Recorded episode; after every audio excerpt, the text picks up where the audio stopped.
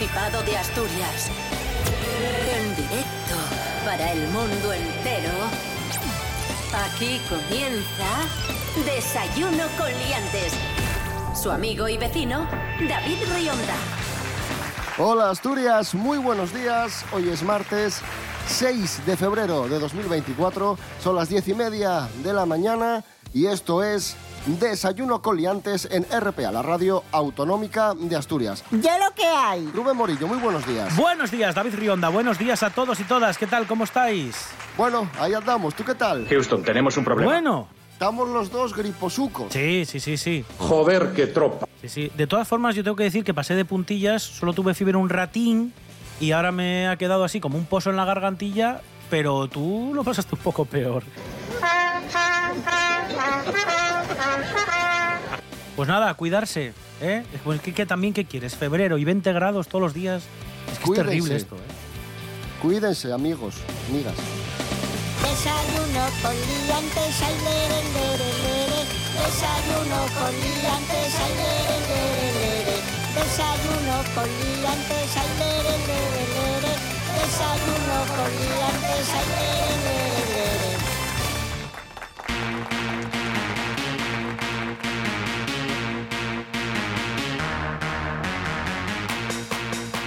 Nos vamos a Lugones, donde ha sido avistado un pitufo. Lo he visto no yo, lo he visto. He estado in situ, sí, sí. Ah, verás. sí, pero no, Sí, sí. no es un pitufo tamaño pitufo, es un pitufo de 4 metros, un pitufo gigante que se encuentra en la glorieta que está junto al polígono industrial de Puente Nora y que da la bienvenida a esta localidad del concejo de Siero. Bien, os preguntaréis, ¿por qué han instalado una estatua de un pitufo ahí en, en Siero? Que ha sido algo que ha llamado muchísimo la atención. ahí va. Bueno, esto parte de un convenio que se firmó en noviembre, que lo firmó el alcalde de Siero, Ángel García, con Veronique, que es la presidenta fundadora de Los Pitufos e hija de Pello, el creador de, de estos personajes.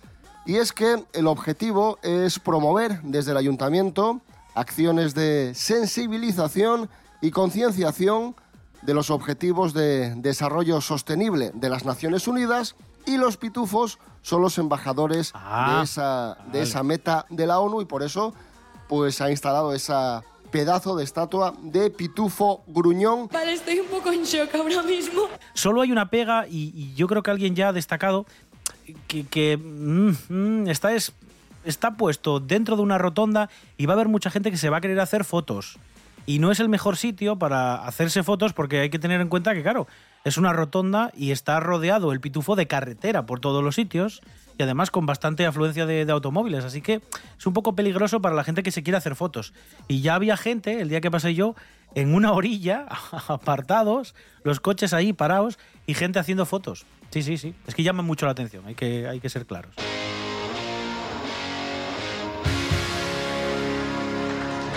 Continuamos en Desayuno con Liantes en RPA, la radio autonómica. En este martes 6 de febrero de 2024 hablamos de la instalación de esa estatua de Pitufo Gruñón, del Pitufo Gruñón en Lugones, en una rotonda de Lugones, y aprovechamos para recordar la historia de estos personajes universales.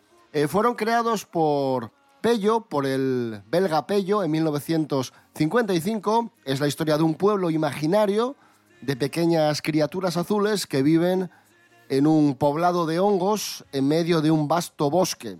Los primeros álbumes fueron publicados por Pello. Pello falleció en 1992 y su hijo Thierry se encargó de la edición de las nuevas aventuras de los pitufos. Son unos personajes de récord. En 2013 se habían vendido 25 millones de álbumes de los pitufos, 300 millones de muñecos, de, figuritas, 40 millones de CDs y 8 millones de DVDs.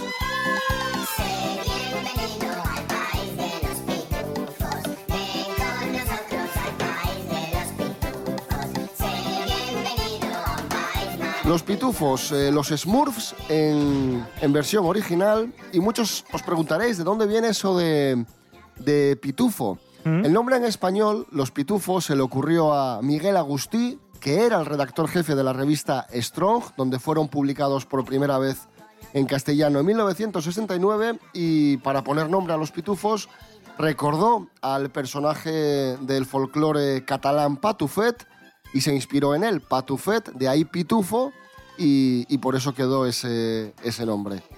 Los pitufos, Sí, que bueno, personajes universales de récord que son un, un icono. lo más parecido que había en castellano a la palabra patufet, que, que yo había estado buscando, porque dije, pero existía la palabra pitufo antes de los pitufos.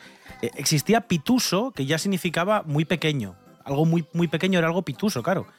Y que es verdad que, como tú decías, bueno, hay una derivación catalana que además da, da origen a, a ese vocablo, ¿no? A, a pitufo, que era el patufet, sí, que era el nombre en español de esas criaturas eh, también, también pequeñas. Pero bueno, en fin, eh, curioso, ¿eh? Curioso lo de los pitufos.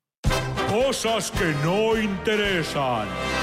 Con frecuencia tengo que oír que soy una persona infantil porque me gustan los videojuegos, las cosas de los 90. Tengo como referente absoluto en todo en mi vida a Emilio Aragón. Pero claro, luego resulta que pones un pitufo en una rotonda de Lugones y ahora va a ser una atracción turística. Es decir, un montón de gente va a ir a Lugones solo por ver el pitufo.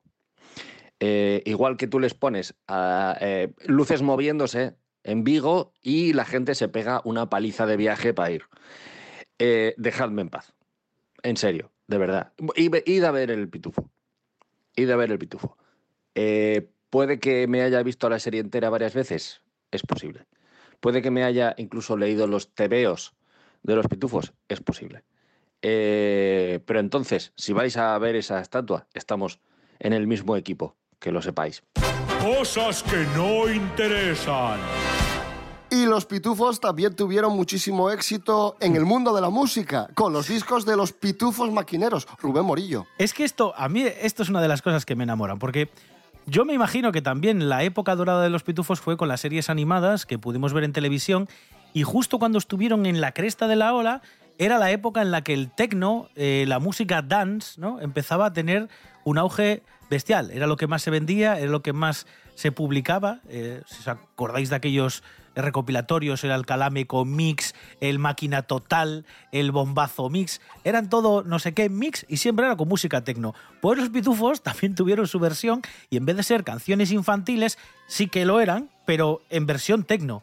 El disco de los pitufos maquineros empezaba así.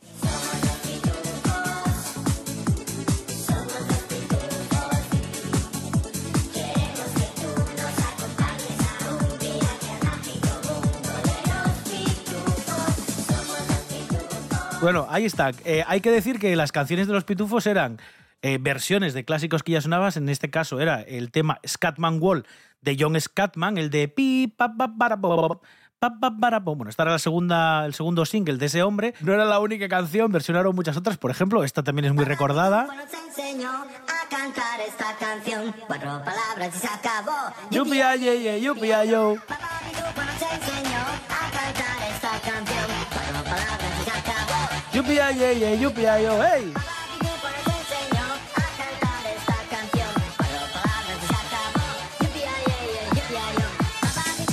Bueno, pues así todo el rato. Eh, en este caso era el Cotton Eye Hoy de, Rednex, otro de los clásicos. Y venga, vamos a cerrar con una más de premio. Aquí ya a tope, vamos, a tope con los pitufos. Venga.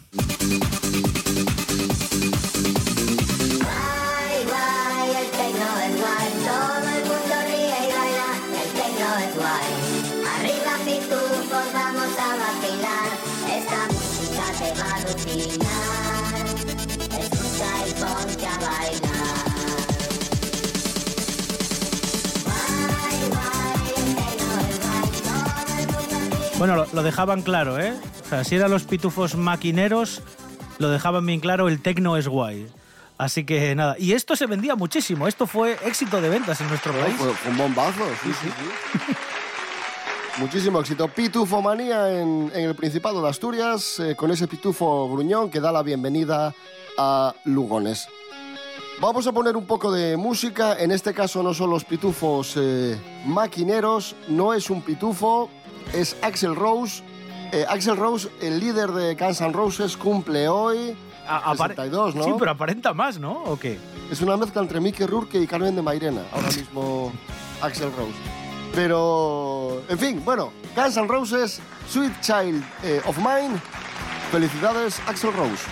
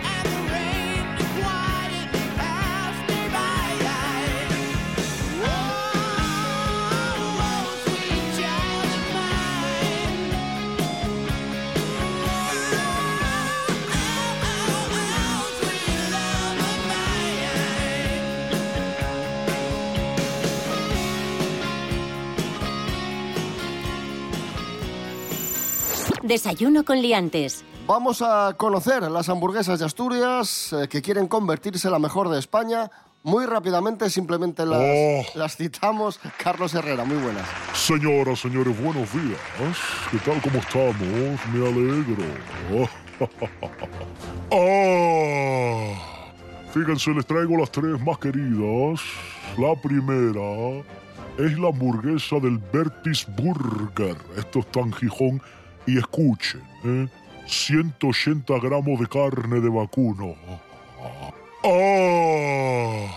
Queso Monterrey Jack cebolla roja encurtida, mayonesa de kimchi, brisqué ahumado a baja temperatura durante 12 horas y marinado con salsa burro. ¡Ah! Pan clásico y potato roll. Madre mía, qué maravilla.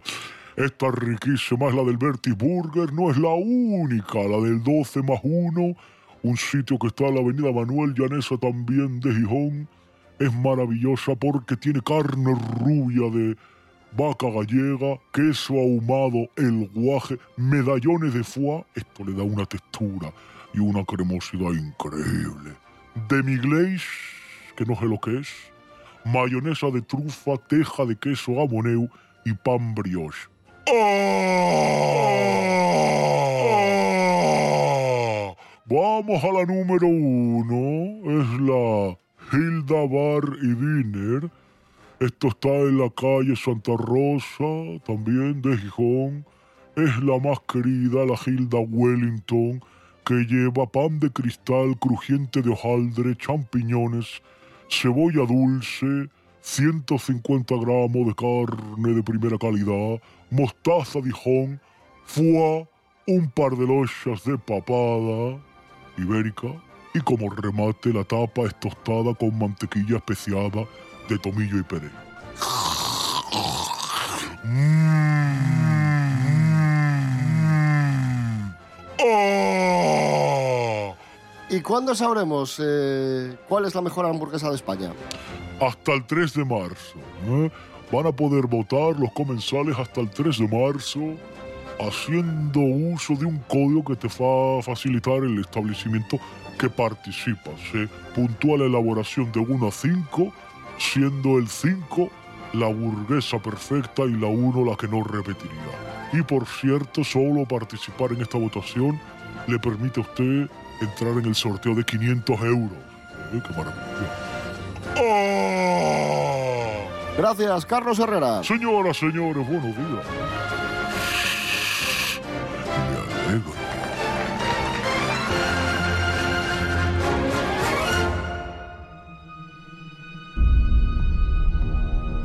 Continuamos en Desayuno Coliantes en RPA, la radio autonómica de Asturias. En este martes 6 de febrero de 2024 nos vamos a Brasil. Vamos a analizar los pormenores de un caso extrañísimo y es que ha muerto una joven tras mantener relaciones sexuales con un eh, futbolista del Corinthians llamado Dimas Cándido de Oliveira. Resulta que estos chavales se habían conocido a través de Instagram, llevaban varios días manteniendo relaciones sexuales, pero eh, en una de estas eh, relaciones, la joven, llamada Livia, de 19 años, eh, comenzó a sentirse mal. Él la acompañó al, al hospital y allí falleció por una hemorragia de 5 centímetros en su vagina, hemorragia de 5 centímetros y cuatro paros cardíacos. Nadie se explica lo sucedido, lo están investigando, ni el padre, ni el, ni el chaval, ni nadie. Es un caso realmente Ostras, pero... extraño. Uf, vaya shock, ¿eh? Imagínate, bueno, aparte de la familia y, y de todo lo, lo truculento del caso, yo, yo no me quiero imaginar el chaval. Imagínate que estás con tu pareja y por lo que sea no entiendes nada de lo que ha ocurrido, llegas al hospital y, y te encuentras con que hay, pues eso, un corte de 5 centímetros, dices, ¿no? Con una hemorragia fuerte que te provoca todo esto. No sé, es que, ostras. Es, eh, es- es extrañísimo. es- es muy raro, sí, sí, sí.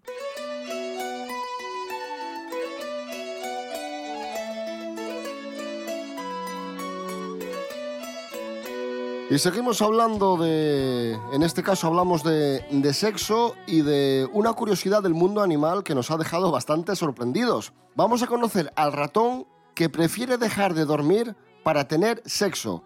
Este ratón puede llegar a practicar orgías que duran hasta tres semanas, como os lo cuento. Eh, Jorge Aldeitu, buenos días, cuéntanos. Muy buenos días, liantes. Hoy os voy a hablar de un pequeño animal, que es el ratón marsupial dentón o antechinus, que es una especie que vive en Australia y Tasmania. Y si busquéis una foto de él, aparentemente parece un ratón normal y corriente. Tiene los ojos negros, la nariz y las orejas puntiagudas, tiene una cola de unos 20 centímetros y aparentemente no es un animal muy llamativo. Pero eso sí, ha llamado muchísimo la atención de la comunidad científica por una cosita. Debido a su comportamiento sexual extremo. De hecho, este ratón prefiere dejar de dormir para tener sexo. Durante la temporada de apareamiento, el ratón se embarca en una orgía sexual que puede durar hasta las tres semanas. Los machos muestran una intensidad sexual extrema, llevando a cabo jornadas de hasta 14 horas copulando con múltiples hembras. Y lo que os comentaba antes, debido a este fuerte deseo sexual, incluso dejan de dormir, duermen la mitad.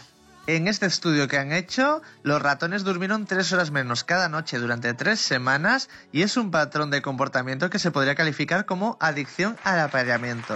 Casi nada. Un saludo, liantes. Gracias, Jorge Aldeitu. Y ya adentrados en el mundo animal, tenemos una noticia que tiene que ver con el mundo de los gatos. Eh, Rubén Morillo, yo sé que no te caen muy bien los gatos, No. así que eres la persona idónea para contarnos Sí, esta noticia. Bueno, Asturias prepara un registro de colonias felinas, se llama, ¿vale? Los veterinarios y el gobierno de Asturias van a, van a acordar crear una sección en el RIAPA. El RIAPA, para que sepáis, es el registro informatizado que tiene el Principado de casi todos los animales que, que tenemos aquí censados, ¿no? Bueno, pues van a crear una especie de sección dentro de, este sistema del RIAPA para colonias de gatos callejeros sobre las que se va a informar a los colegiados veterinarios en cuanto esta base de datos esté operativa. Van a aprovechar también, bueno, para hacer otro par de ajustes, van a meter también eh, bueno, una, una necesidad urgente que tiene el Principado de que es que se cuente ya con los pasaportes de équidos adaptados a una nueva normativa que se está aplicando y también para modificar un poco el Plan Sanitario Integral de Explotaciones Ganaderas, el REBEPA. Pero lo más importante también, y por eso aquí te haces eco tú, es que, pues eso, dentro del registro informatizado de animales del Principado de Asturias, el RIAPA, van a dejar esa subsección allí activada para que, pues cuando alguien se encuentre un gato callejero y lo lleve al veterinario, haya registro de que ese gato se ha encontrado en qué circunstancias y que haya una trazabilidad también perfecta por si tenemos algún tipo de problema, pues yo qué sé, Eh, no son plagas en, el- en la cuestión de los gatos, pero bueno, para que tengamos todo bien, bien documentado.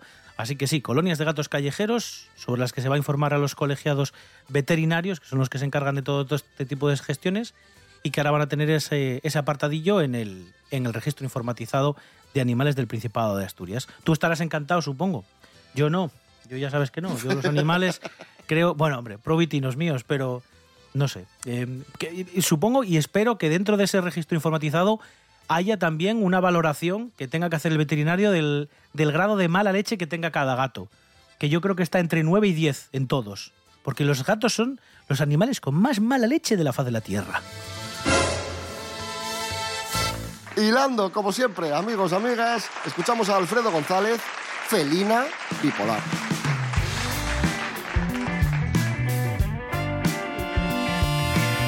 Mírame con esos gollinos de miel, engurriate suave y dulce añollado, jugar a respigarnos a la vez la piel, dejar el tiempo parado. Pues sacarles uñas, destrozar la casa, romper todos los platos una vez más, sentirte cautiva sin saber qué te pasa, nina en que xaula estás. Por eso nunca sé cómo te voy a topar. Si gata o si tigresa, felina bipolar.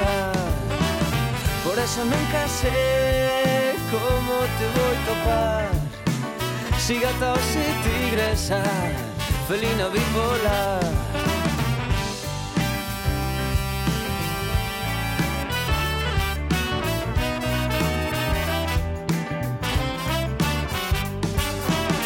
Puedes entrar na cama sin que nadie te sienta. Lléname de besos sin un despertame Acariciame la espalda con mano lenta. Rir tú sola y tapame Pues cartografiar el mío cuerpo de lentellas Morder de norte a sur siguiendo un plan. Abrime en canal, comeme les coras Oh darling, yes you can Por eso nunca sé cómo te voy a topar. Si gata o si tigresa felina bipolar. Por eso nunca sé cómo te voy a topar. Si gata o si tigresa, felina bipolar.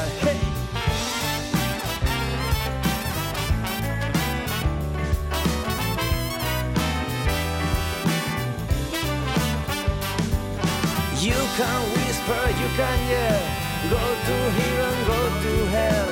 You can whisper, you can yell, go to heaven, go to hell. Por eso nunca sé cómo te voy a topar. Si gata o si tigresa, felina bipolar. Titular de la siguiente noticia. Expulsan a un pasajero de un avión por tirarse pedos. Pablo Pérez, buenos días. Buenos días, liantes. Pues sí, David, y es que viajar en avión puede ser estresante, especialmente en viajes largos. Y si a esto se le suma la mala educación de algunos pasajeros, la situación es aún más incómoda. Prueba de ello ha sido el reciente incidente que se vivió en un vuelo de la aerolínea American Airlines. Como así han explicado los propios testigos, uno de los pasajeros fue expulsado del avión por tirarse una gran cantidad de pedos molestando al resto de las personas. El vuelo que salía de Arizona para llegar a Texas se vio obligado a regresar a su puerta de embarque y sufrir un retraso de casi media hora. Lo que nadie imaginaba es que el hombre empezara a molestar al resto con sus flatulencias. Y es que aunque le advirtieron que se estaba comportando con mala educación y que por favor parase, el hombre decidió reírse de los demás. ¿Os ha parecido de mala educación? ¿Qué os parece este olor? Por ello los viajeros comenzaron a quejarse hasta que los asistentes de vuelo se vieron obligados a intervenir. Pues aquí os dejo la noticia de hoy. Un abrazo. Gracias, Pablo Pérez. Esto es Desayuno Coliantes en RPA, la radio autonómica de Asturias. Hoy es martes 6 de febrero de 2024. Es ciertísimo. Abrimos eh, capítulo de redes sociales, nos vamos a TikTok con nuestros personajes, unos personajes que nos están encantando, que estamos siguiendo mucho últimamente. Uno es el que estuvo en la Antártida, supuestamente, y el otro es el que tiene voz de Mickey Mouse y cree que la Tierra es plana. Pues bien, atacan de nuevo y en esta ocasión eh, aseguran que, mm, que hablan con los muertos a través del teléfono. Escuchamos. Dicen que también ha muerto, pero yo he hablado con él. La explicación que me da él es que sí, no estoy en este plano, te estoy llamando desde el campo astral. Y eso yo lo escuché de más personas que ya me lo habían dicho. De fallecer un familiar, te llaman por la frecuencia del teléfono y te se comunica contigo en las últimas palabras, ¿sabes? Su última voluntad. ¿Cómo por la frecuencia del teléfono? O sea, está diciendo que los amigos muertos se comunican por la frecuencia del teléfono con él. Sí, que te llaman por teléfono y, y se despiden o te dicen algo. Eh, pon- ponlo, ponlo otra vez, que no sé si lo he entendido mal, pero vamos, he Ah. creído entender eso. A ver. Dicen que también ha muerto, pero yo he hablado con él. La explicación que me da él es que sí, no estoy en este plano, te estoy llamando desde el campo astral. Y eso yo lo escuché de más personas que ya me lo habían dicho. De fallecer un familiar, te llaman por la frecuencia del teléfono y te se comunica contigo en las últimas palabras, ¿sabes? Su última voluntad. Sintonizan con la frecuencia del teléfono, vete a saber tú qué frecuencia es esa, y pueden hablar a través del teléfono con ellos. Es el 3-4, no es el prefijo aquí en España. En España Más sí. 3-4. Sí, pero la no sé. Bueno, en fin. Ay, por favor, ¿pero por qué, esto, por, por qué hacemos caso de esto? Por Dios. Y seguimos hablando ahora de, de misterio con Nuria Mejías y, y un enigma, el enigma de la obra maestra de Rafael, una obra maestra expuesta en el Prado que la inteligencia artificial, ojo, podría haber resuelto. Nuria Mejías, buenos días. Muy buenos días. Efectivamente, David, un algoritmo de inteligencia artificial desarrollado en la Universidad de Bradford, en el Reino Unido, podría haber resuelto el misterio que rodea a una obra del maestro Rafael, La Madonna de la Rosa, una obra que lleva siglos intrigando a expertos entendidos en arte. El cuadro representa a María, José y al niño Jesús con el niño Juan Bautista. La obra se atribuía a Rafael en su integridad hasta que en el siglo XIX surgieron dudas sobre su autoría. Más tarde, los historiadores de arte argumentaron que probablemente diferentes miembros de su taller podrían haber pintado partes de esta composición. Algunos incluso señalaron que la inclusión de la figura de José parecía una idea de última hora y que no podía ser obra de Rafael. Otros, sin embargo, pensaban que la parte inferior con la rosa había sido pintada por otro artista. Bueno, pues como os decía, un algoritmo de esta IA ha concluido que el maestro renacentista es autor de la mayor parte de la Virgen de la Rosa, pero el rostro de José habría sido pintado por otro artista. Así que esta sería la conclusión de la IA. ¿Qué fiabilidad tiene? Pues tampoco lo sabemos, la verdad. Así que bueno, yo creo que mejor es quedarse con la incógnita todavía, ¿eh? hasta que no haya algo que, bueno, pues que nos haga saberlo de una manera mucho más fehaciente. ¿eh? Que tengáis un buen día. Gracias, Nuria Mejías. Nos vamos escuchando a Bon Jovi, Living on a Prayer. John Bon Jovi ha sido elegida Persona del Año 2024 en la 33 edición de los premios Musicares, la rama benéfica de los Grammy. Living on a Prayer, John Bon Jovi. Bon Jovi, volvemos mañana a las 10 y media de la mañana y esperamos que un poco más eh, repuestos y con mejor voz. Rubén Morillo. Eh, David Rion. Hasta mañana. Hasta mañana.